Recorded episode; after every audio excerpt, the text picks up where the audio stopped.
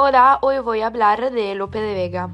Él nace en Madrid en 1562 de familia humilde y estudia en la Universidad de Alcalá. Lope de Vega es uno de los escritores más importantes de la historia de la literatura española.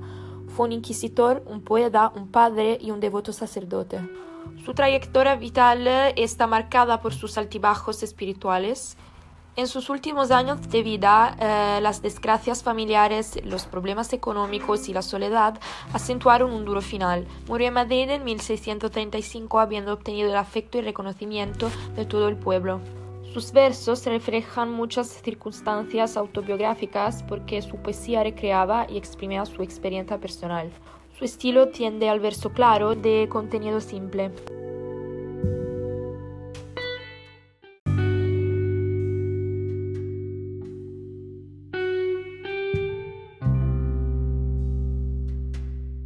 Lope de Vega reunió gran parte de su poesía en tres libros.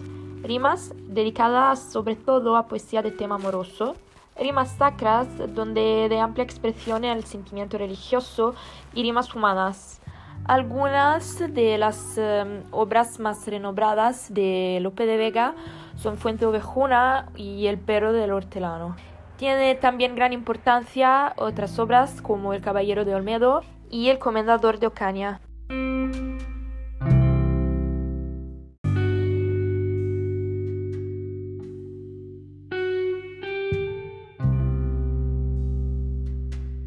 Ahora voy a hablar de una de las obras más importantes de Lope de Vega, que es Fuente Ovejuna, como he dicho antes. Esta obra se basa en un episodio histórico que ocurrió en Fuente Ovejuna, un pueblo cordobés que está sometido a la orden de Calatrava.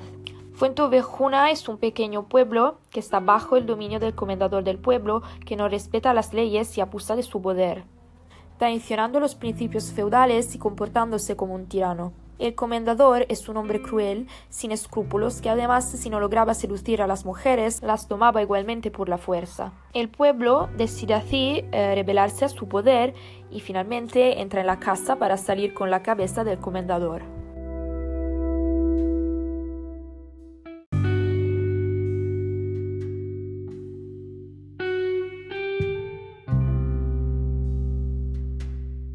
En Fuente Ovejuna hay numerosos temas muy importantes como el poder colectivo, porque si el pueblo no se hubiera unido en contra del comendador, no habría podido derrotarlo y recibir el perdón real. Un otro tema es el abuso del poder y la traición, porque el comendador abusa de su poder para aprovecharse de las mujeres de la villa, traicionando a la gente de su pueblo. Esta obra afronta también el tema de la defensa de la monarquía, porque Lope defiende la monarquía y representa a los reyes católicos como poderosos y sabios.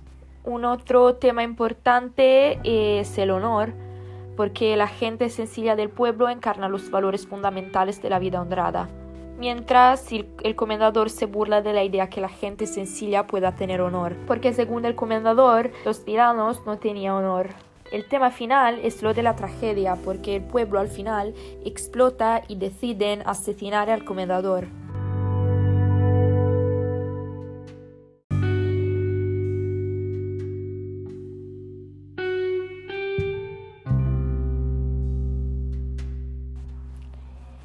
En esta obra, dependiendo de los personajes, van a hablar de una forma más culta y refinada o más vulgar, porque los vilanos tienen un lenguaje más vulgar y carecen de cultura, mientras los personajes nobles hablan de forma más culta.